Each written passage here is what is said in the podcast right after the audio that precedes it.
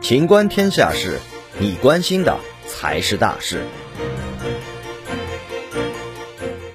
中国奥委会回应奥运冠军姓名被抢注商标。针对近期发生的杨倩、陈梦、全红婵等奥运健儿姓名被申请注册商标事宜，中国奥委会发布郑重提示：不得以奥运健儿姓名恶意抢注商标，有上述行为的，应及时撤回和停止实施商标注册申请。